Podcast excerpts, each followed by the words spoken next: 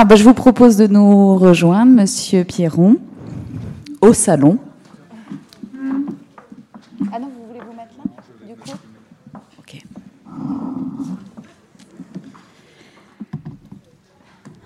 Alors, je vais vous présenter euh,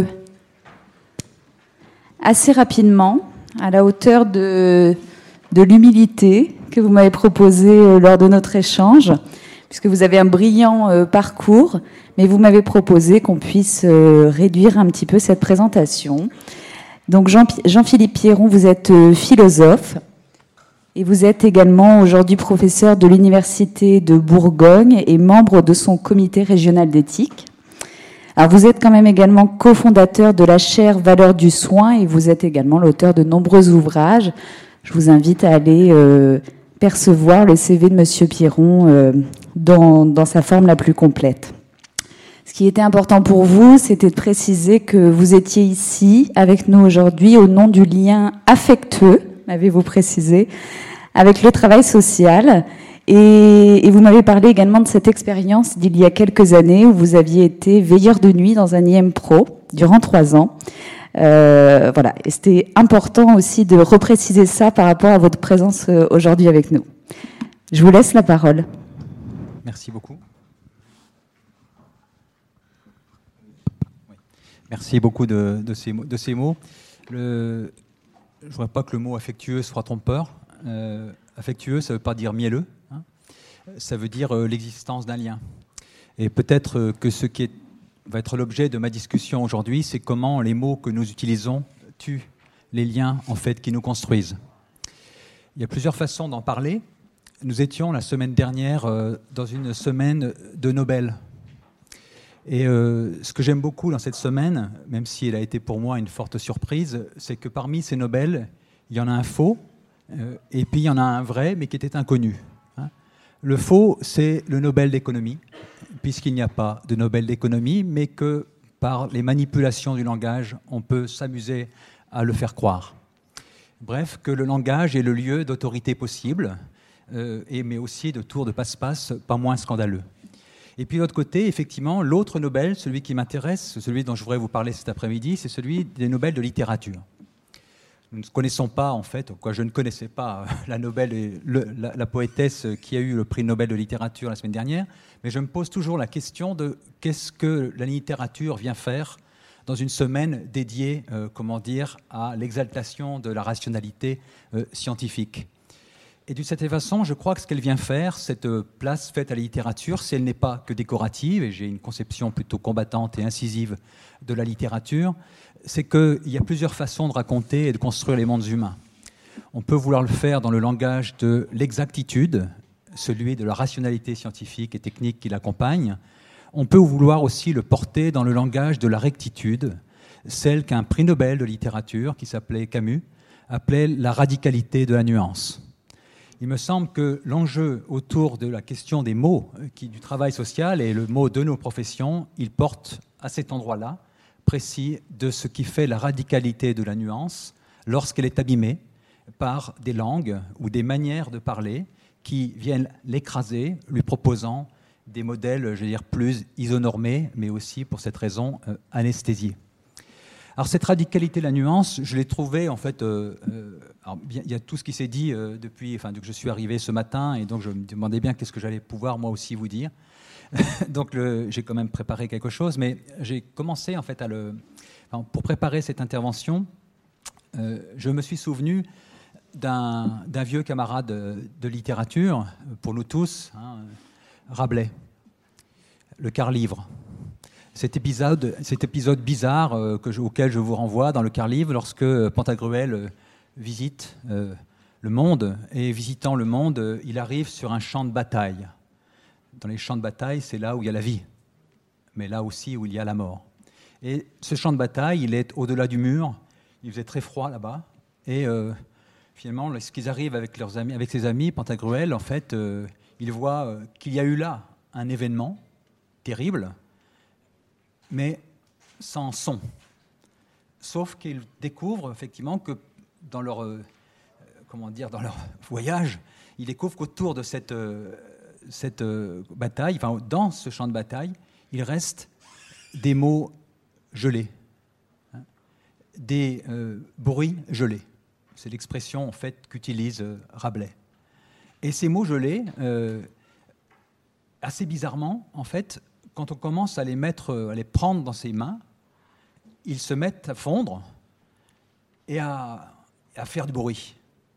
Ce qu'il appelle, euh, Rabelais, des mots de gueule. Des mots de gueule. La question qui, est ici en jeu, c'est comment, au fond, les langues qui aujourd'hui viennent travailler nos manières de parler de nos métiers, hein, de nos professions, eh bien, sont aujourd'hui effectivement faites de mots de gueule qui progressivement sont rattrapés par une façon de les congeler la euh, novlangue, si vous voulez, euh, du New Public Management, pour dire les choses assez, rapidement. Je signale en passant, hein, ça sera pour la lecture du week-end euh, ou du train tout à l'heure, hein, qu'il n'est pas inintéressant hein, qu'aujourd'hui, dans la production de la littérature contemporaine, elle n'a pas encore le prix Nobel, mais d'observer qu'il existe aujourd'hui dans l'invention de la littérature contemporaine ce qu'on appelle de la littérature d'intervention. Et parmi eux, euh, parmi ces acteurs ou actrices de ce qu'on appelle littérature d'intervention, il y a une, romancière, je ne sais pas comment il faut l'appeler, mais euh, qui m'a servi en pour préparer mon travail, enfin, ce, petit, échange de fin d'après-midi et de fin, de, de, rencontre. Donc Sandra Lucbert, dans un petit roman qui s'intitule Personne ne sort les fusils, dans lequel en fait elle euh, fait, donc ça se lit très vite, hein, euh, mais donc, elle a assisté au procès France Télécom. Hein. procès intéressant euh, pour, bien des raisons, mais pour bien des raisons, mais qui euh, dit ceci, enfin, qui pose la question. Enfin, elle analyse en romancière, hein, à la manière, au fond, de ce que fait une philosophe journaliste plus qu'une philosophe de bureau, en l'occurrence Anna Arendt, lorsqu'elle assiste au procès Eichmann. Hein. et l'analogie est délibérément en fait construite par par Sandra Lugbert. Donc en assistant à ce procès France Télécom, elle, assiste, enfin, elle y assiste comme étant finalement un procès de la langue. Un procès de la langue dans lequel, et ça a été finalement dit dans l'exposé en fait précédent, la grande difficulté, c'est qu'on ne peut pas, dit-elle, atteindre le capitalisme dans la langue du capitalisme. Parce que précisément, elle est faite de ces mots gelés, euh, congelés, euh, dont je vais essayer de décrire un petit peu les caractéristiques, bien, qui précisément en, brigade enferme les vies, enferme le vivant jusqu'à euh, finalement ne plus pouvoir s'en sortir et le critiquer. Alors pour essayer de... Donc de alors, ceci dit, vous allez dire quel rapport avec le titre que j'avais donné, hein, d'une langue parlée à une langue parlante J'espère que vous l'avez déjà compris. Hein, entre euh, comment dire, la, langue parlée faite de mots congelés et la langue parlante faite de mots de gueule, c'est de ça en fait, que je voudrais euh, en fait, euh, maintenant développer mon, propos. Alors, je le fais à la manière d'un professeur, je, m'en excuse, hein. c'est ma langue. mais, le, mais je voudrais vous dire quelque chose, parce que peut-être je n'aurai pas le temps de le dire à la fin, donc je préfère le dire au début. une autre raison, en fait, qui me lie au travail social, c'est euh, une expérience que j'ai faite assez longue, en fait, de, cinq années, d'analyse de la pratique dans une euh, AEMO. Hein. dans un service, en tout cas, d'AEMO, en fait, du côté de, euh, je ne sais plus s'il faut dire Auvergne, Rhône-Alpes ou pas, mais en l'occurrence, c'était c'était Rhône-Alpes. Donc, nous recevons, c'était à, l'époque où il y avait, j'ai cru entendre ce matin que ça existait encore, donc des fax. Euh, nous avions euh, reçu à l'université euh, où j'enseigne un fax venant d'un service d'AEMO, donc de Villefranche-sur-Saône. Et ce fax disait Nous sommes une équipe, enfin un service d'AEMO, et nous voudrions, comment dire, que ce soit un, enseignant de, la faculté de philosophie qui vienne faire de l'analyse de la pratique. Mes collègues ne savaient pas ce que c'était que l'AVMO, ne savaient pas ce que c'était que l'analyse de la pratique, ne connaissaient pas au fond ou très peu ou, ne s'intéressaient pas, euh, euh, comment dire, au travail social. Donc j'ai répondu en fait à, cette, cet appel. Et euh, donc j'y ai passé des années enfin, fort, intéressantes. Mais ce qui m'a intéressé, c'est pour ça que je, le dis maintenant, ce qui m'a intéressé, c'est comment, au fond, une profession qui a eu la sagesse dans sa convention collective, de considérer que dans le temps de travail, il peut y avoir un temps dédié à rien de dédié, si ce n'est qu'à penser et à revisiter les mots du travail, eh bien, au fond, que, cette, donc, que ces professionnels avaient d'une certaine façon subverti, ou revisité plutôt, euh, le langage, euh, comment dire, qui est pourtant le langage ordinaire du travailleur social, mais en lui donnant une signification nouvelle. Au fond, analyse de la pratique, ça peut très vite devenir aussi un mot congelé. Hein. et d'une certaine manière, ça peut aussi euh, devenir un mot de gueule. Hein. et la grande difficulté qu'on a eue ensuite, c'est comment ce qui se faisait dans ce petit groupe d'analyse de la pratique, le traduire en politique. Hein. Et je crois que l'enjeu, il est là. Hein. Il y a, je crois, et la force de, Camus, euh, qu'on a trop souvent euh, réduit à une figure mièvre de moraliste, la force de Camus, c'est de croire que du poétique, au politique, la conséquence est bonne. Hein. Simplement, il s'agit d'inventer effectivement les institutions euh, à la hauteur de ce projet. Alors pour le faire, donc j'en viens maintenant à, ce que j'avais effectivement prévu de, vous présenter. Donc je le ferai en trois temps. Euh, c'est comme ça qu'on est formaté, nous, à l'université. Hein. Donc, mon premier temps, si vous voulez, c'est revenir quelques instants, en fait, sur les rapports que les professions entretiennent avec le langage. J'ai pas eu le temps d'imprimer mon, mon papier, c'est pour ça que j'ai cette machine, je m'en excuse. Je pense que je vais être obligé de me servir de ma mémoire. Euh,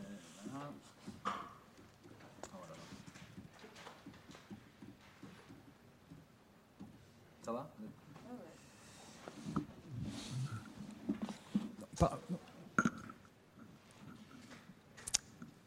Bon, toute profession a, un langage professionnel.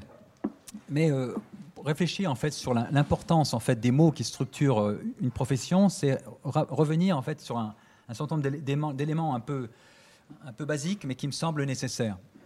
La première, d'abord, c'est de dire qu'une langue professionnelle, bon retour à vous, euh, une langue professionnelle, euh, elle est déjà, euh, d'une certaine façon, une manière de prise de distance avec ce qu'on appelle, bon, c'est une, façon de parler, les langues naturelles, donc la langue de la vie ordinaire, la langue de, la, la langue de tous les jours.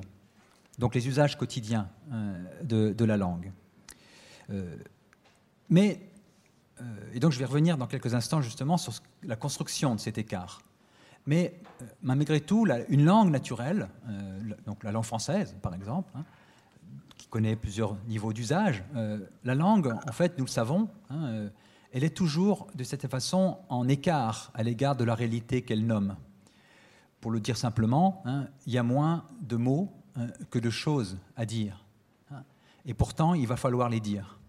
Et donc cet écart entre le réel et les mots qui servent à dire ce réel, Borges mettait beaucoup l'accent sur cette idée qu'il faudrait inventer une langue dont chaque mot nomme singulièrement chaque chose, mais personne ne pourrait la parler, hein, sauf cette, euh, celle faite de noms propres. Hein. Alors, on peut le dire euh, de temps en temps pour un ou une personne, mais on ne peut pas, pas, le faire pour l'ensemble du réel. Bref, donc il y a déjà un, un déficit du langage. Nous voulons dire le réel, mais pour le dire, de cette façon, nous nous mettons déjà à distance par des mots qui tous, autant qu'ils sont, sont déjà des mots communs, des noms communs. Il y a la dimension du commun qui est engagée ici. Donc cet aspect-là est important parce que ça veut dire effectivement que c'est ce que nous faisons tous autant que nous, nous sommes lorsque nous parlons, nous tentons de tordre un tout petit peu la langue, justement la, presser hein, dans sa puissance d'expression bah, pour effectivement faire en sorte que quelque chose se dise hein, sous le commun que nous utilisons. C'est le rôle du poétique euh, et de la petite stylistique euh, ordinaire de chacun de nous. Hein. Nous avons nos petites formules, mais qui, à leur manière, sont déjà une façon d'inventer dans la langue, enfin de, créer, euh, techniquement, on appellerait ça une innovation sémantique, hein, ou une impertinence prédicative, qui permet, bon, ça n'a aucun intérêt de le dire comme ça. Hein. Bref, il y, a de la métaphore vive dans le langage qui vise à réveiller le langage euh, dans sa puissance expressive. C'est vrai pour toute langue ordinaire. Mais, deuxième remarque, ce que font les professionnels, eh bien, c'est justement de travailler la langue. Hein. Euh, ah, je, me, méfie de ça parce que quand je vois ce que les comédiens font de ce que nous disons, euh, euh, donc je vais essayer de couper, comment dire, voilà. en fait, ce que, ce que, les professionnels font, comment dire, avec le langage, c'est justement à l'intérieur de la langue naturelle, eh bien de construire, d'instruire la langue de représentation, de modélisation d'une intelligence. Ce qui fait la spécialisation en fait d'une langue professionnelle, c'est l'intentionnalité propre du métier, nourrie, comment dire, par les référentiels théoriques de ce métier. Hein. La, conférence gestituée, gesticulée, gestuée, gesticulée, il y avait les deux en fait c'était gestué et gesticulé à la fois, euh, de, ce matin le, rappelait. Enfin, elle, a d'ailleurs, bref, elle a, elle a, en fait réinstallé justement ou rappelé à notre mémoire qu'effectivement la langue des professionnels, elle est fortement instruite de théorisation, de modélisation. Ça a pu être pendant très longtemps l'importance de la psychanalyse en particulier. Euh, c'est aujourd'hui tout ce qui est en train de se jouer autour en fait des sciences cognitives ou euh, d'autres euh, savoirs. Bref, il y a une pluralité de référentiels qui instruisent, euh, enfin, comment dire, ces, les, métiers.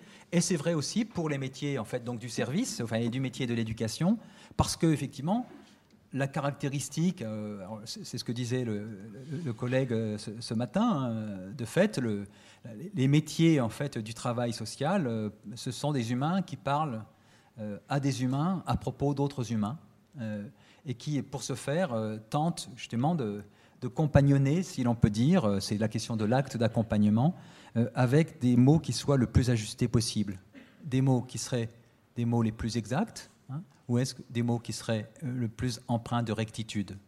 L'enjeu, il est pas simplement de connaissance. Hein, entre la distinction entre exactitude et rectitude. L'enjeu, il est éthique et politique. C'est de ne pas trahir euh, celui ou celle en fait, avec lequel nous commençons l'histoire ou nous la poursuivons lorsque nous l'accompagnons. Bref, le, langage, pour les professionnels, euh, comment dire, pour les professionnels en général et pour les professionnels en fait euh, des métiers, comment dire, du soin et du métier éducatif, eh bien donc le langage est un compagnon qui euh, ne veut pas effectivement, en tout cas qui peut, enfin dont l'enjeu, dont l'enjeu est de comment dire de, rester un compagnon qui accompagne de façon vive et vivante euh, ceux qui s'engagent dans la relation, au risque à chaque fois effectivement d'être rattrapé par les mots euh, gelés de, des activités, du sédimenté, du répétable, du reportable, euh, et de l'itémisable, puisque c'est bientôt cette langue qu'il faut aussi euh, apprendre à parler, même si ce n'est peut-être pas une langue, je vais en parler. Euh, bref, le travail social donc, travaille avec le langage et se laisse travailler par lui, sur tous les modes, parce qu'il s'agit effectivement, de, nous, de, je le redis, de ne pas trahir le, plus singulier de la relation, en fait, dans les mots de tous, sur tous les modes. Autrement dit, le travail social se raconte sur le mode comique, sur le mode tragique, comme sur le mode épique. On pourrait faire l'histoire d'un service, euh, d'un EMO ou autre, sur ces trois registres. Euh, ces histoires sont mêlées. Euh, et, nous, sommes, comme travailleurs sociaux ou autres, installés dans ces histoires, donc sur tous les modes et sur tous les tons. Hein. parce qu'au fond, les mots sont faits d'affect. Hein. Leur dimension, leur portée expressive, elle est là. Il y a de la colère, il y a du cri, il y a du, il y a du murmure, il y a du soutien, il y a du chagrin, il y a de la complexité, il y a de la joie. Euh, bref, tous ces mots en fait euh, subtils qu'il va falloir pourtant apprendre à raconter et bientôt à compter. Et la, grande difficulté, c'est comment ça, on va le dire dans le langage des tableurs. Hein. Dans mon langage à moi, je dis euh, les, les, comptables ont pris la place des compteurs. Hein. On ne raconte plus, on compte. Hein. Et donc, il y a et ce problème-là, il y a un vrai problème ici qui est un problème de traduction. Bref, donc toute langue professionnelle, donc, elle a son expertise. Et donc probablement que pour le travail social, un, moment aujourd'hui, le, moment du temps, ce moment du temps en fait qui est le nôtre, qui est lié à l'histoire en fait des querelles épistémologiques euh, qui étaient en fait ces professions, eh bien, euh, euh, il est intéressant. Donc c'est un moment intéressant. Donc j'étais assez surpris en fait du thème des, prochaines journées maïs, mais elles disent quelque chose, à mon avis, qui est de cet ordre-là. C'est effectivement quelle épistémologie aujourd'hui vient fonder le travail, social. Hein? Quel, type d'épistémologie et quel référent théorique vient le justifier euh, si euh, finalement on découvre en fait que les référentiels sont pluriels hein, de la psychanalyse aux thérapies cognitives. Mais parmi ces épistémologies, il y en a d'autres. Il y a aussi l'épistémologie des sciences de gestion et d'organisation, qui elle aussi euh, instrumente le travail social, l'étaye, l'appareil, et peut-être risquent de le trahir. Enfin bref, les, sciences de gestion se racontent au, pluriel elles aussi. En tous les cas, donc, une langue professionnelle, elle a sa technicité, elle emporte la trace dans son histoire et sa construction, et donc elle mobilise donc des mots, des catégories, et qui, ce faisant, eh bien, installe une disposition de monde. Euh, ce, que, ce qui était présenté dans la conférence euh, gestuée de ce, matin euh, au moment de la, réunion de service, hein, bon, qui nous fait bien rire, hein, mais ce qu'elle dit bien, c'est qu'effectivement, les mots mettent, enfin, qui sont à notre disposition, qui nous rendent disponibles au réel, sont en même temps des dispositifs. Hein. les mots servent à nous disposer, servent à disposer le monde pour en disposer d'une certaine façon. Autrement dit, les mots sont une manière euh, d'entrer, euh, de fabriquer euh, une intelligence du réel pour, en préparer, pour y préparer une, une intervention. Bref, en soi, que ce soit des dispositifs et des dispositifs de pratique, ce n'est pas nécessairement problématique. Ça le devient lorsque ces dispositifs deviennent effectivement des dispositifs de pouvoir. Hein. D'où, dernière remarque très très générale, il y a de la langue naturelle, il y a une langue, comment dire, des professionnels, euh, qui, est, toujours en évolution. Euh, et puis, on peut vouloir, euh, l'exposé en fait précédent, finalement me, permet en fait de, dire plus aisément ce que je vais dire maintenant. On peut aussi vouloir inventer une langue de toutes les langues, hein, qui permettrait de rendre comparables toutes les activités, toutes les opérations de travail. Euh, bref, inventer une langue qui pourrait être quelque chose comme une langue universelle. Hein. un vieux rêve de philosophe, hein, Descartes, euh, Leibniz euh, ou d'autres, de philosophes mathématiciens. Bref, le rêve d'une langue construite précisément sur le modèle mathématique. Le, travail, comment dire, de l'humain avec l'humain à propos d'être humain, il est fait d'une dimension éminemment expressive. Les mots de gueule dont je parlais il y a quelques années, précédemment. Le gros problème des mots de gueule, c'est qu'à chaque fois, ils renvoient du singulier à de l'incomparable, à du non susceptible de pouvoir être décrit dans euh, les catégories du benchmarking, pour le dire euh, euh, dans, dans les mots de la langue de Shakespeare. je ne sais pas si Shakespeare a déjà utilisé ce mot. mais, le, mais en fond, au fond, ce qui est donc en jeu, effectivement, autour de la fabrique de la langue, c'est la question de la, commensurabilité généralisée. Alors effectivement, moi j'ai tendance plutôt à parler de néolibéralisme que euh, de capitalisme, mais pour une raison en qui s'explique relativement au contexte euh, qui nous réunit aujourd'hui, c'est que de fait, ce que nous avons vu arriver euh, depuis une trentaine d'années, hein, c'est que les catégories jusque-là utilisées dans le champ industriel, donc de la production ayant affaire à du non-humain, eh ces catégories ont été, exportées dans des champs qui aujourd'hui deviennent ceux qui ont affaire à l'humain.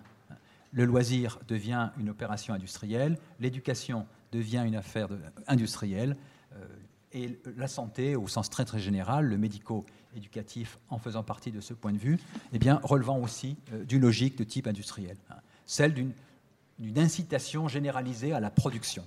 Production éducative, production culturelle, production de soins mais pour ça, effectivement, il faut une langue. Hein.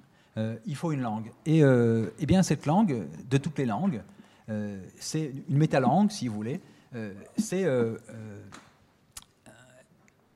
une langue du enfin, la langue, j'allais dire, de, ce que j'appelais tout à l'heure du, New Public Management. Hein. Donc cette langue, en fait, qui progressivement a installé le langage, les méthodes, les dispositifs et les outils de l'industrie bien dans euh, ces trois réalités en fait euh, du loisir, de la santé et, de l'éducation. Alors je voudrais essayer de la, caractériser un tout petit peu cette, euh, langue. Hein. À quoi, à quoi, on, à quoi on la reconnaît Si on le fait, c'est ce qui a été très bien formulé dans l'exposé précédent, c'est parce qu'effectivement, il y, a, des métiers, enfin peut-être que c'est vrai pour tout métier, mais quand on travaille, quand on est en relation avec l'humain, euh, euh, effectivement, il y a quelque chose de très inquiétant, c'est le risque hein, lié à toute forme d'incertitude. Hein. Euh, parce qu'effectivement, et, le risque, dire, autant le philosophe, quand il est assis sur son petit fauteuil, il ne prend pas de risque hein, de cette manière à dire des choses, mais quand on travaille avec des humains et dont, dont, on sait que parfois ce qu'on est en train de faire peut, être, peut mettre en danger sa vie. donc comment on fait pour manager le risque Comment le contrôler hein? Ben, Pour le contrôler, eh bien, on va éviter, on va faire en sorte que désormais il n'y ait plus d'événements indésirables. Hein. Moi j'aime bien dire ça dans les, comment dire, dans les, centres de rééducation fonctionnelle que j'avais fréquentés à un moment donné. on comptait les, au, jour, le jour les événements indésirables. C'est-à-dire qu'en fait, tout ce qui était possiblement mauvaise surprise, quelque chose qui ne correspondait pas au process, hein, puisque c'était, euh, produisait du soin, il fallait que le soin soit homogène et uniforme, hein, ISO-normé, production d'une production d'un soin de qualité de façon continue, euh, et donc l'événement indésirable, c'est la mauvaise surprise. Et, donc je, me disais toujours, c'est assez étrange en fait que euh, l'événement soit du côté de la mauvaise surprise, alors qu'on pourrait vouloir désirer l'événement, euh, comme précisément ce qui fait dans une institution, dans une organisation, la possibilité de la vie. Mais il y a possibilité de la vie parce qu'on sait le risque de la mort. Mais parce qu'effectivement on le sait, effectivement on, peut vouloir s'en prémunir dans une culture de la maîtrise généralisée qui prévienne toute surprise comme étant a priori une mauvaise surprise. Pour ce faire, on fait une un, premier tour de passe-passe. Hein. Bergson appelait ça une illusion rétrospective. Vous racontez ce qui va venir à partir de ce qui s'est fait. Autrement dit, vous anticipez l'ensemble des actions qui vont se faire, le programme, hein, euh, ce qui est attendu, à partir de l'ensemble des actions qui ont déjà pu être faites, dont on identifie les routines, les répétitions, les, répétitions, les standards. Bref, vous ramenez comment dire, l'imprévisible créatif de ce qui se fait dans une organisation au prévisible des structures qu'on fait apparaître à force de répétition. Illusion rétrospective, parce qu'effectivement, vous expliquez, comment dire, ce qui va venir, l'imprévisible, parce que vous connaissez déjà. Donc vous vous empêchez, euh, comment dire, effectivement, d'être surpris, euh, euh, d'être inquiet. Et, à, cette illusion en fait rétrospective, eh bien, on peut rajouter à ce moment-là un habillage. C'était le, sens du, vous savez, quand tout à l'heure, il, a fait ce petit tour de passe-passe, hein, un, petit, bout de tissu, et puis vous, l'enveloppez d'un autre. Eh bien, la grande enveloppe bleue du, tissu vert de tout à l'heure, c'est la langue. C'est la langue euh, dont je suis en train de, parler. Donc, une langue donc, qui, euh, fait ce, qui fait ce travail euh, de, de nous laisser croire qu'on va raconter des choses, enfin qu'on va compter plutôt que raconter, hein, des choses de manière là, elle aussi, totalement homogène, continue et uniforme. Hein. Parce qu'effectivement, le problème de la langue, nous le savons tous, hein, c'est qu'on n'est pas toujours sûr de la clarté de ce qui se dit, euh, c'est pas forcément clair, il peut y avoir du malentendu, il peut y avoir de l'équivoque, il peut y avoir de l'ambiguïté, il peut y avoir du flou, enfin, c'est tout ça qui fait la relation, hein. mais c'est tout ça donc, qui... Euh, il n'y a pas que ça, mais c'est tout ça qui... Enfin, c'est ces éléments-là, en fait, qui font l'ambiguïté, qui appellent que la communication eh bien, se, corrige, se, corrige ou qu'elle s'enrichit par la communication. Qu'est-ce que tu voulais dire? C'est ça que tu voulais dire? Bon, t'ai-je bien compris? Euh, eh Bien, on peut vouloir en fait cet équivoque, chercher à s'en prémunir en disant mais finalement, et si on inventait une langue faite que de réalité univoque, des mots totalement univoques. C'est le, c'est la langue des mathématiciens, hein, faite de définitions a priori sur lesquelles on se serait attendu. Qu'est-ce qu'une droite? Une droite, c'est ce qui se passe par deux points, bon, etc. bref, une langue faite de définitions a priori, alors que la langue naturelle, et peut-être la langue professionnelle pour une part, elle est faite de la mémoire des expériences qui la nourrissent. Bien, une mathématisation de la langue, c'est cette façon, cette opération de magie, au fond le tour de passe-passe de ce matin était, très beau pour ça, une opération de, magie, en fait, qui, qui veut nous faire croire qu'une langue, ça n'est qu'un code. C'est la réduction, si vous voulez, de la langue, laquelle langue se lit à la fois comme une, vision du monde et à la fois comme une référence à un exercice de parole, eh bien c'est la réduction de la langue à un, code euh, fonctionnel, opérationnel. Alors cette opération, euh, elle a une longue histoire. Euh, il y a un, auteur qui s'appelle Klemperer qui s'était amusé à le faire à propos du Troisième Reich, hein, et aussi, enfin bref, il a essayé d'analyser la langue allemande. Hein, du Troisième Reich, une langue technique faite, conçue euh, pour euh, des objectifs de productivité. et pour ça, eh bien, elle institue cette langue, des différences de droit entre les humains, en disant d'ailleurs, il suffit de nommer certains êtres comme n'étant pas des humains, pour qu'il n'y ait plus forcément problème, puisqu'il s'agira de les traiter comme de la matière à, euh, à gérer. Hein. Euh, bon, c'est toute la politique euh, construite ici autour d'une langue technique faite pour déchiqueter. Hein. Et puisqu'après on se sert de cette langue, à l'intérieur de cette langue pour appréhender le monde, eh bien on gère des flux. Hein. c'est tous ceux qui ont travaillé pour gérer les flux de ceux qui devaient, par les, wagons, euh, alimenter en fait les camps d'extermination. On gère des flux et, en fait quand on gère les flux, à l'intérieur de ces flux, eh bien ceux qui travaillent eh bien, ne font que leur devoir en appliquant les mots hein, qui servent à gérer euh, la réalité qu'ils nomment. Bref, Klemperer, donc l'homme nomme cette langue des nazis euh, la lingua terti imperi, bon, la langue du Troisième Reich. Bon, et Sandra Lucbert, dans, dans, son procès, enfin dans son, dans son livre consacré au procès France Télécom, appelle ça, elle, la langue la LCN, Lingua Capitalismi Neoliberalisme, la langue du capitalisme euh, néolibéral. En disant, au fond, l'anglais managérial, lui aussi, produit un monde. Euh, fait, euh, mais fait, autrement dit, la langue, c'est ça que je veux dire simplement, hein, c'est que la langue ne fait pas que décrire le réel, hein, elle le construit une langue, euh, c'est une institution d'un monde. Hein. Ricoeur dit ça, la, langue, c'est une institution, toutes les institutions, mais effectivement, elle construit un monde. Alors cette, euh, analyse euh, de la langue comme, un dispositif, donc, là, on, en parle parfois en disant que c'est une novlangue. Hein, une novlangue. Alors donc je m'arrête quelques instants sur cette... à quelle heure faudra que je m'arrête? Cette novlangue. on avait du retard. D'accord, très bien. Le, donc, en fait, donc, cette novlangue, donc, donc, cette expression novlangue, vous, vous avez déjà entendu cette expression novlangue. Hein bon. Euh, donc, je voudrais euh, m'y arrêter en, en, redisant encore une dernière fois, en fait, quel est l'enjeu. Il ne s'agit pas pour moi de, de contester, euh, comment dire, euh, le fait que les professionnels ont besoin, euh, dire, d'une langue pour une part instruite, épistémologiquement construite. Hein.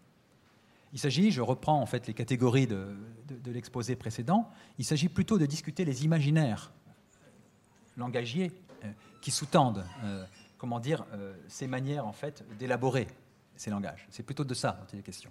Et, globalement, ce que enfin ce que je voudrais essayer de, montrer, c'est que il y, a une pluralité d'imaginaires du langage, et qu'il y en a certains qu'on peut, opposer à d'autres. J'essaierai de vous en proposer quelques-uns. Euh, euh, parce qu'effectivement, euh, on peut sortir comment dire, du, métier de l'éducation spécialisée en, se convertissant à autre chose. Hein.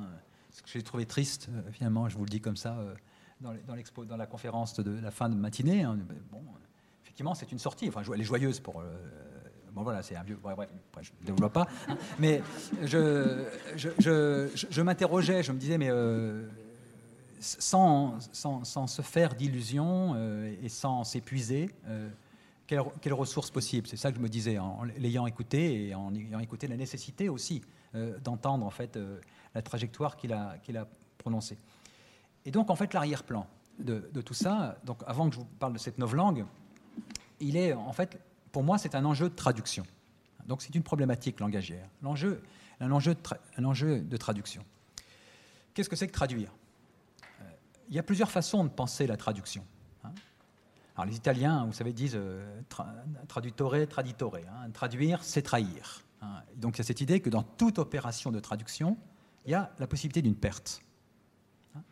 Euh, mais de cette façon, une traduction, c'est assez intéressant d'observer, elle est souvent corrigée par une autre traduction. Pourquoi? La question de la traduction, elle vient euh, du constat en fait qu'il y a une pluralité de langues ou une pluralité de réalités à dire. Cette pluralité est-elle problématique? Est-elle dépassable? Bref, Babel, bénédiction ou malédiction hein, Pour le dire comme ça, j'ai un collègue philosophe qui avait écrit un, petit livre qui s'appelait La bénédiction de Babel. Donc la question de est-ce que le pluralisme des langues est une chance ou un problème? C'est vrai pour les métiers. Hein. Il y a euh, dans le travail social une pluralité de métiers, il y a une pluralité de conceptualisation de ce que ça signifie être un bon professionnel, y compris comme éducateur spécialisé. Qu'est-ce qu'on fait de cette pluralité? De, plusieurs solutions. On dit cette pluralité elle est pénible parce qu'on perd du temps, en fait on n'arrive pas à se mettre d'accord. Donc inventons une langue universelle. C'est le rêve de la traduction réduite à cette idée que traduire, c'est chercher un identique. Inventer des mots qui, à l'identique, pour tout le monde, seraient partagés par tout le monde. Traduire, rechercher un identique. Donc vous avez une information A qui est là, vous la traduisez euh, en B euh, de telle façon. Cette opération, c'est un tour de magie, mais qui n'existe nulle part. Même si, en fait, en permanence, nous sommes pris dans ce tour de passe-passe. Pourquoi c'est un tour de magie? Parce que vous ne, pouvez, pas savoir que c'est identique. Platon appelle ça l'argument du troisième homme. C'est-à-dire qu'en fait, entre la, langue A et la langue B, pour savoir que de A à B, il n'y a pas de perte, il faudrait une troisième langue, un élément, un, tiers qui permettrait de faire la comparaison. Or, c'est jamais possible, nous sommes toujours dans une langue. Il n'y a pas de langue de toutes les langues, sauf effectivement à vouloir comment dire, construire une langue mathématique de toute pièce, neuf langues, une langue sans mémoire, une langue sans histoire. Hein. Euh, bref, donc, le, si, on, donc on si on considère que la langue ramenée à l'idée d'un identique, c'est un, un, tour de passe-passe, alors qu'est-ce qu'on fait quand on traduit? Eh Bien, Quand on traduit, on ne cherche pas un identique, quand on traduit, on cherche un équivalent. On cherche un équivalent. Et l'équivalent, bien, qu'est-ce qu'il nous dit Hein, c'est Barbara Cassin qui insiste beaucoup là-dessus. Quand on traduit, hein, euh, elle avait publié un dictionnaire des, intraduisibles en philosophie. Hein. elle dit on, est confronté à l'intraduisible, mais on ne peut pas ne pas traduire. Donc, autrement dit, on traduit, mais on corrige la traduction par une meilleure traduction. Autrement dit, la traduction, c'est un processus. Là où la langue pensée comme un identique, elle arrête, elle arrête comment dire, le processus pour se penser que comme un programme. Et d'une certaine manière, la confrontation du travail au langage, il est pris lorsqu'il est installé dans la nécessité de rendre compte de ce qu'on fait, hein, dans cette tension entre la langue pensée comme un programme et la langue pensée comme un processus. Alors, la novlangue, elle fait du. Alors, quel est, l'enjeu? Pardon, j'ai du mal à, arriver à la novlangue, je m'en excuse. Euh, en fait, je, je, redis quel est l'enjeu. Le travail social, notamment, hein, euh, en fait, il est confronté à, une expérience en fait très très fragile. Hein. C'est la, question de, l'affectueux euh, de tout à l'heure. Hein. C'est euh, raconter, accompagner l'histoire de celui-ci ou de celle-là dans ce qu'elle a d'insubstituable. Bref, il y a un appel et il va falloir y apporter une réponse. Et quand on est un professionnel, puisqu'il s'agit d'être un professionnel, eh bien, le défi, c'est de traduire cet appel en une question à laquelle on pourrait apporter une réponse. Mais vous voyez que ce travail de traduction d'un appel, l'appel à l'aide pour simplifier, en une question traitable par le travail ou par les professionnels, c'est un travail de traduction. Mais qu'on qu'on pourrait vouloir présenter comme un travail, non pas de traduction, mais de production comparable, qui fait que ben, si vous avez telle pathologie, la prise en charge, c'est facile, c'est cinq séances voyez, ce genre de, genre de choses. Euh, bref, je, pensais à des. Donc, cette, question donc, de l'appel à la question, c'est un vrai enjeu. Et je dirais la ruse, ici. Euh, on discutait de ça un petit, peu à midi. Euh, aujourd'hui, le travail social, dans un, dans un contexte néolibéral, pour se financer, il est obligé de répondre à des appels d'offres. La ruse, l'astuce, la tactique, c'est d'entendre l'appel dans l'appel d'offres et de ne pas se faire avoir par la culture de l'offre. Hein. Autrement dit, euh, euh, c'est le même problème pour nous à l'université. Hein.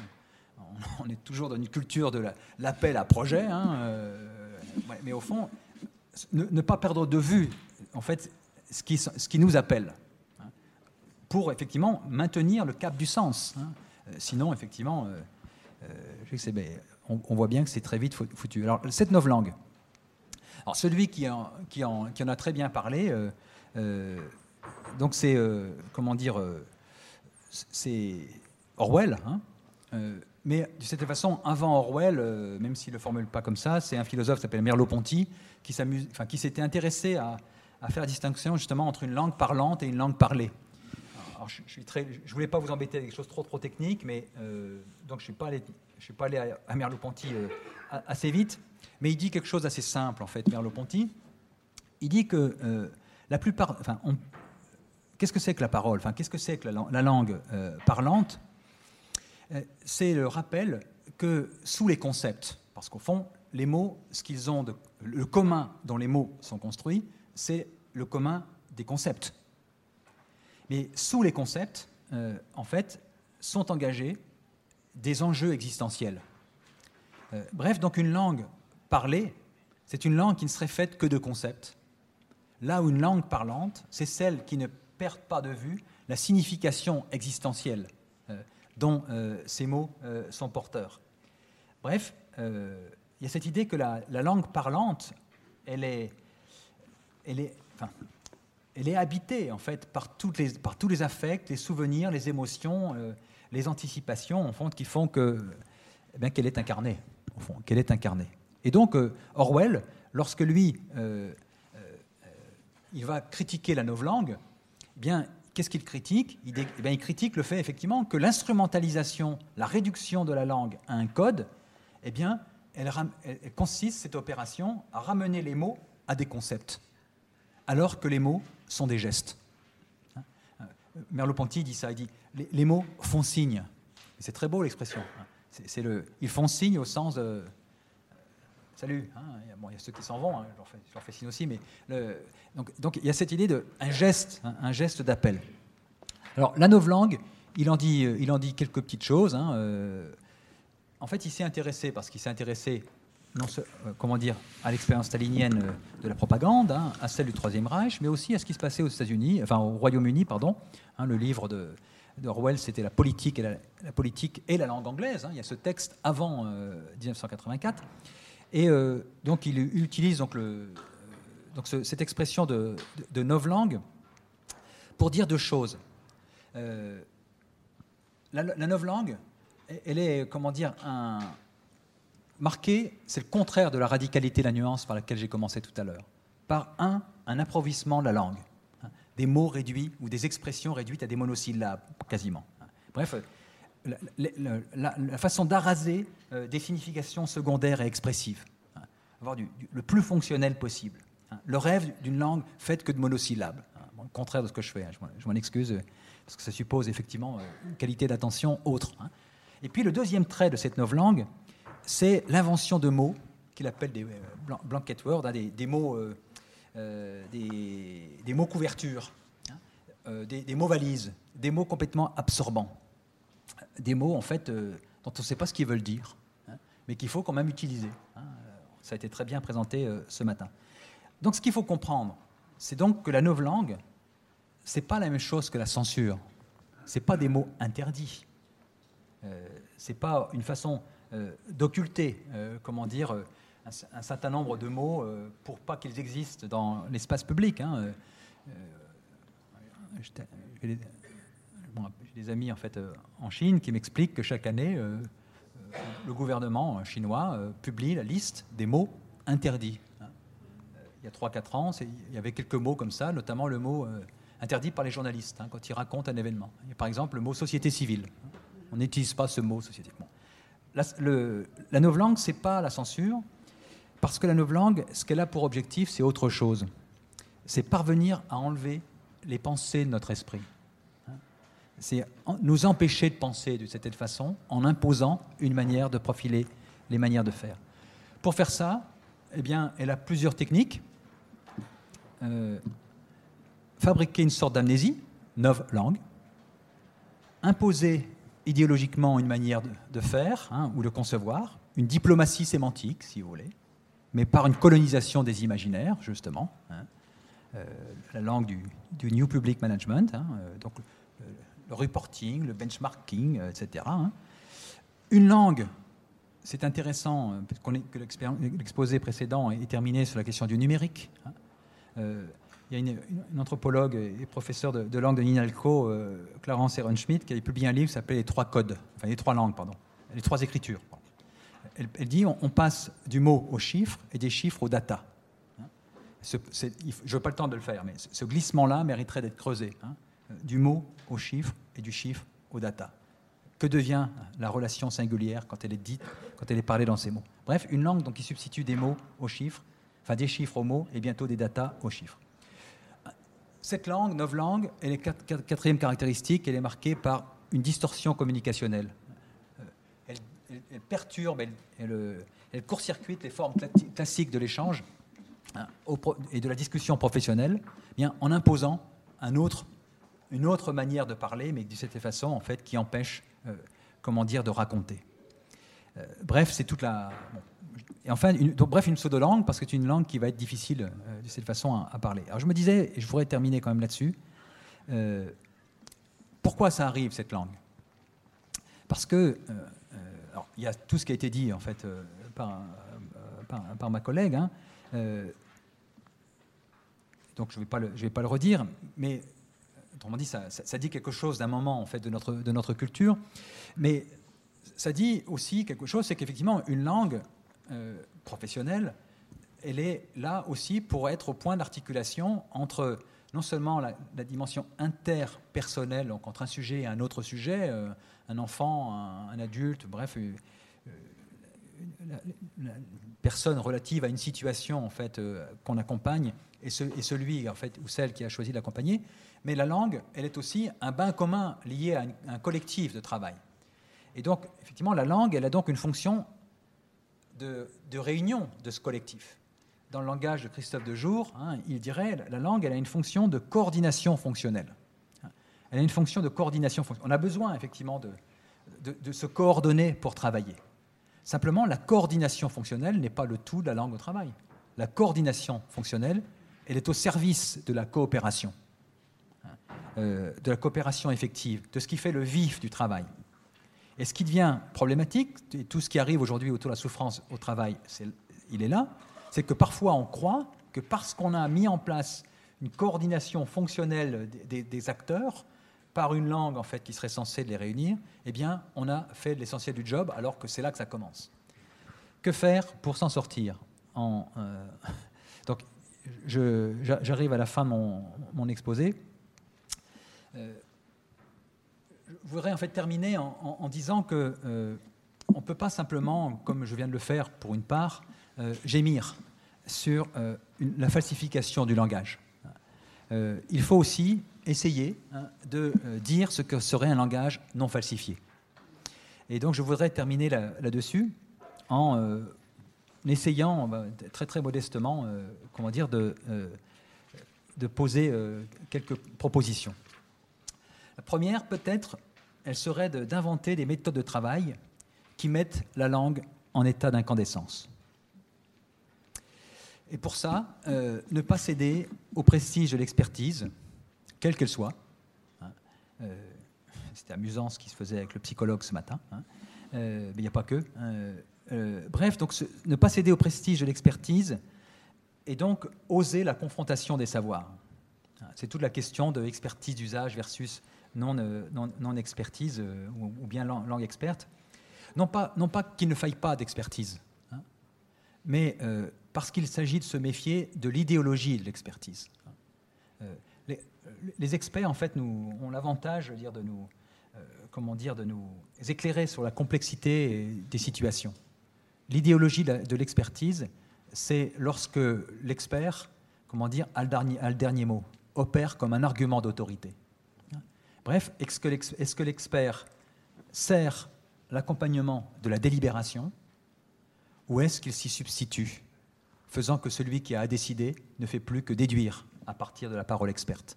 On a très bien vu autour de la question du, comité scientifique versus euh, le président euh, lors de notre gestion. Premier, donc cette question-là. Deuxième euh, élément, valoriser dans la manière de rendre compte du travail l'importance de la radicalité de la nuance. Donc comment faire pour qu'effectivement la radicalité de la nuance dans le travail ne soit pas qu'un élément pittoresque, décoratif ou un incident? La radicalité de la nuance, c'est quand euh, dans une situation, quelque chose s'est passé, un événement a eu lieu, qui n'est pas nécessairement peut-être un événement indésirable, mais un événement a eu lieu. Comment on en rend compte Et comment on le laisse résonner et faire histoire? Il y a là un enjeu. je dirais comme ça, prendre soin des mots du soin. Hein. Troisième trait, troisième possibilité, un travail de mémoire. Une langue, elle fabrique, je disais, de l'amnésie. Une façon de lutter contre l'amnésie, c'est de se ressouvenir qu'une institution éducative, elle est née d'une intuition, hein, qui à un moment donné a dit que ça serait décisif d'inventer euh, un ITEP euh, ou euh, un IPRO ou bon, ce que vous voulez. Bref, il y a, comment dire, dans le travail social, comme dans, comme dans les professions, en fait, des utopies, mais qui sont des utopies concrètes. Ce n'est pas du délire. D'ailleurs, l'utopie n'est pas que du côté du délire. L'utopie, elle est l'exploration d'un tiers autre, d'un tiers lieu où on s'est dit qu'il était possible de faire autrement. Eh bien, se ressouvenir de cette dialectique de l'intuition et de l'institution, c'est faire un acte de mémoire. Se souvenir des promesses non tenues du passé. C'est ça que je dirais. Quand j'évoquais tout à l'heure euh, euh, cette histoire de l'analyse de la pratique, revisiter à l'aune, bon, je ne dis pas que c'était idéal, hein, mais c'est ça qui s'est fait. ça fait partie de la convention collective. Et qu'est-ce que ça veut dire pour nous aujourd'hui? C'est ça que j'appelle revisiter les promesses non tenues du passé. Quatrième trait, euh, encourager une politique de la traduction encourager une politique de la traduction, en résistant donc à euh, l'argument d'autorité que représente aujourd'hui la langue des indicateurs. Nous avons besoin des indicateurs, hein, euh, mais euh, très vite, les indicateurs, ça sonne très bizarre ce mot d'indicateur, mais les indicateurs, en fait, ils servent ce que le juriste Alain Supio appelle la gouvernance par les nombres, hein, avec tout l'imaginaire qui va derrière, hein, qui est un imaginaire cybernétique. mais je dirais un des enjeux, c'est de comment faire en sorte, dans nos institutions, dans le dialogue avec les tutelles, pour que les indicateurs soient le point de départ de la discussion et non pas son point d'arrêt. C'est-à-dire, en fait, il y a un double processus de traduction à faire. C'est-à-dire qu'en fait, euh, comment dire, parvenir à retraduire le vif du travail que les indicateurs anesthésient à l'égard en fait des tutelles et faire l'inverse. Vous voyez, autrement c'est ce, langage de, traduction. Bref, organiser de la discussion dans l'argumentation pour ne pas céder à l'argument d'autorité des chiffres, puisque les chiffres sont construits. Euh, pardon, les nombres sont construits. Euh, Ce n'est pas la même chose que les chiffres. Et enfin, euh, effectivement, dernier élément peut-être, revenir sur cette question de la pluralité des langues et des métiers en inventant des espaces et des temps où puisse, dire, se déployer une hospitalité narrative. oser se laisser raconter son métier par les autres, métier et réciproquement. Installé dans le temps de travail, euh, un tiers du temps, hein, j'ai cru entendre ce matin, euh, de réunion. Euh, donc, pour se raconter dans le récit des autres et oser aussi la conflictualité féconde, au fond, des approches professionnelles. Ces espaces existent. Un CSE, un syndicat, un conseil d'administration, un groupe d'analyse de la pratique sont déjà des espaces de ce type. Simplement, on peut les, les revisiter. Hein. Bref, euh, il y a là toute une liberté, euh, comment dire, euh, et une créativité à déployer. Elle existe déjà, et elle pose la question en fait du type d'intelligence pour la servir. S'agit-il d'une intelligence qui relève de l'art du berger, hein, qui manierait le bâton pour conduire son troupeau en disant c'est là-bas qu'il faut aller, ou est-ce l'art du jardinier hein? L'art du jardinier, c'est celui qui est attentif aux conditions d'éclosion du génie. Eh bien, euh, peut-être que, et c'est tout, c'est peut-être ça euh, l'art de manager. Hein. Voilà, merci de votre écoute.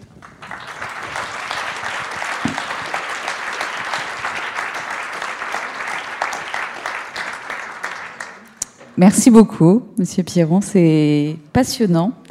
alors, avant qu'il y ait des questions, ouais, je voulais vous remercier parce que merci de faire aussi bien euh, la fermeture de ces JNF et de faire aussi bien écho euh, au thème hein, de ces JNF, quel travail social se dit, se fait ou se tait derrière ces mots, et nous avez éclairé sur euh, l'idée qu'en tout cas, derrière ces mots, il y a à la fois du réel, peut-être qu'il s'agit de l'appel, justement, et à la fois des indications sur ce que l'on construit, et donc peut-être ce que l'on continue à chaque fois à construire à l'occasion de, de ces JNF pour continuer à prendre soin, à plus partager, peut-être, plus coopérer, plus ne pas préférer d'eux, et, plus créer. Et je vous remercie beaucoup de, de nous laisser en mémoire euh, que effectivement les comptables ont peut-être pris la place des compteurs et ça me fait euh, dire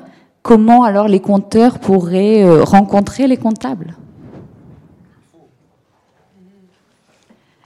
Merci beaucoup. En tout cas, peut-être vous voulez réagir. Et peut-être, est-ce qu'il y a des questions? Des remarques? Je vous laisse. Le deux, choses. En fait, qu'est-ce que ça signifie en fait pour un, pour un collectif de travail ou pour une profession de faire des journées nationales? Euh, euh, Je pense qu'un des enjeux, c'est précisément la, question d'une langue commune. Euh, c'est qu'en fait, c'est de, on, peut très bien concevoir, comment dire, un, espace-temps comme celui-ci, comme un, espace-temps en fait où on prend soin de notre consistance euh, professionnel, notamment en fait par le, ça peut être le soin des mots, mais ça peut être le soin de nos imaginaires, notre sensibilité, euh, le fait qu'il y ait de l'humour, euh, il, joue aussi. mais c'est comme ça qu'on construit aussi un collectif. Et donc, et en fait, on le construit aussi dans une mémoire longue. C'est que quand j'ai lu l'argumentaire en fait de ces rencontres, il faisait allusion à, un congrès à Nevers et puis un autre avant. Bref, ça, dit, comment dire que une profession, c'est aussi, c'est à la fois comment dire, euh, dans le, jargon de Ricoeur, il appelle ça, il y, a, des icônes de l'ancestral, hein, et puis il y a des icônes de la désespérance ou de l'attente. C'est-à-dire qu'en fait, on se souvient d'où on vient et on, se rappelle qu'on voudrait aller quelque part. Enfin, bref, que l'horizon est ouvert, si j'ose dire, euh, comment dire, euh, T apostrophe hein, dans, tout vert. Mais le, donc quand on dit il y a cette, dimension-là, et puis alors, je pense que, moi je suis persuadé, c'est dommage que notre collègue vienne, de partir, mais je pense qu'aujourd'hui, les lieux, euh, comment dire, décisifs sont les lieux où s'opère la grande opération de la traduction trahison. Et en fait, où sont ces lieux? Ce sont les services d'information. Euh, on présente trop souvent, euh, comment dire, autrement dire, les, ceux qui sont responsables de l'informatique hein, comme des fonctions support, alors que ce sont des fonctions stratégiques les, informaticiens dans une organisation imposent leur langue. Euh, et donc, euh, quand arrive un logiciel, euh, dans, on l'a vu dans le, dans le monde comment dire, médical, hein, mais c'est aussi arrivé, c'est en train d'arriver dans le médico-social, hein, c'est déjà arrivé d'ailleurs. Hein. au fond, la fabrique d'un logiciel, c'est la fabrique d'une manière de compter. Et la question, donc, c'est qui compte et qui décide de qu'est-ce qui compte? Si on ne travaille pas, comment dire, euh, ce qu'on appelle l'éthique by design, hein, sur la construction en fait des logiciels, eh bien effectivement, on en a pour au moins 5 ans, voire plus. Hein. nous à l'université, euh, en fait, on a un logiciel pour gérer, comme on dit maintenant, euh, nos doctorants. Il a été mis en place, on en a pour 7 ans. Il, dysfonctionne parce qu'on n'a pas voulu utiliser comment dire, ceux de, notre université, parce que ça nous mettait en concurrence de celui d'une autre université. Donc on a fait venir un prestataire externe qui ne connaissait pas nos métiers. Bref, donc euh, les services d'information sont des, sont des machines à traduire. Donc il, est il faut y être, à mon avis. Et puis l'autre espace, c'est effectivement la, comment dire, les comptables. C'est fondamental que les, comment dire, d'associer les comptables euh, à cette histoire. Euh, parce qu'effectivement, la, technique comptable, c'est une technique qui, à sa façon, opère un processus de traduction et qui aujourd'hui est envahi par la langue, par la langue des, des indicateurs. Donc il faut à tout prix y aller. Alors c'est comment dire, c'est pas sexy, ça donne pas envie, il faut pas, ça suppose une technicité. Je, je, sais combien c'est difficile à la fois pour les chefs de service, pour les directeurs d'établissement, euh, mais c'est enfin, ça me semble décisif pour pluraliser enfin, la question de, de, ceux qui comptent et de ce qui compte. Merci beaucoup. Je, ne pense pas euh, prendre un risque. Je voulais juste prendre, faire écho en fait à, à ce que vous disiez tout à l'heure sur le travail de la mémoire et du fait de, se souvenir. Euh, le maïs a lancé il y a quelques, on peut parler d'années maintenant, quelque chose qui s'appelait À vos plumes, qui a pas, euh, qui a, où on a réussi à récolter des récits, des récits des, travailleurs sociaux de terrain. L'idée, c'était effectivement cette mise en commun, de pouvoir aller regarder, garder une mémoire, garder une trace en fait de ce qu'était le travail. Bah, moi, je le relance en fait là en vous disant ben, de tout ce que j'ai entendu, de tout ce que j'ai entendu, je trouverais intéressant d'aller regarder ça sur le site du Maïs, cet onglet qui s'appelle À vos plumes, pour aller enrichir aussi ce truc-là. Et puis peut-être que, que peut-être qu'au GINF de, de Lyon, euh, c'est quelque chose qui pourra être réutilisé, parce que l'idée, c'est vraiment de, réfléchir. Et puis, dans les espaces collectifs, ben, il y a celui-là, et puis il y a le maïs euh, toute l'année, hein. il n'y a pas que les JNF, en fait. Donc, euh, venez, venez nous rejoindre aussi au conseil d'administration. Vous Roger a lancé les inscriptions, les adhésions. Moi, je lance aussi, il y a de la place, en fait. Il y a de la place au conseil d'administration, il y a de la place pour venir réfléchir. Venez nous rejoindre.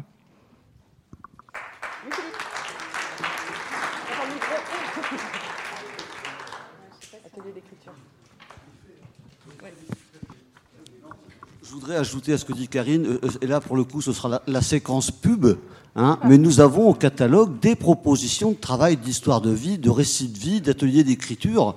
Allez les voir et notamment, euh, pour faire suite à ce que tu disais Karine, on a une proposition de travail avec euh, Gaël et, Elsa pour les professionnels qui voudraient travailler sur leur récit de leur parcours professionnel. On, on a ça au catalogue. Voilà, c'est ce que je voulais rajouter. Ah. J'ai un truc à dire. On était à l'air. Quoi Oh la vache Ah, c'est parce qu'elle veut nettoyer le micro. Parce qu'elle sait que je suis fragile et vulnérable. C'est pour ça. Équipe postillonne. Moi, c'est surtout pas une question. C'est une. Une confidence. Il y a d'ailleurs le, micro ne marche pas. Non. Il a tellement euh, branlouillé qu'il ne lâche pas le machin. Bon, bref. Je voulais dire à, Jean-Philippe Pierron combien j'étais vraiment content d'entendre tout ce que vous avez dit, d'avoir dit aussi que la langue, euh, une langue universelle, une langue formatée, c'était la première marche vers des États de dictature et de fascisme. Et puis en mémoire à notre ami commun Michel Crouzel, vive le langage euh, poétique. Voilà ce que je voulais vous dire. Merci encore.